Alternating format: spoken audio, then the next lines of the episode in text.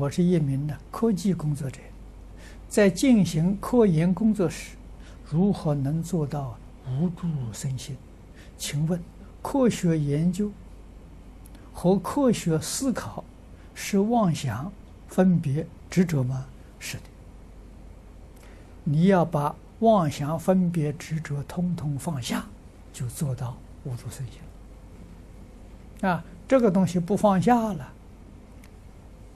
无助也没有，啊，这个身心呢是生妄想分别执着的心，啊，真正无助身心那是大菩提心，啊，那个跟我们现在境界完全不相同，啊，那个身心就是我们常讲的与十法界众生呢感应。那是你是感应，啊，众生有感，自自然然就有应，啊，这个应就是帮助一切众生，啊，所以是普度众生。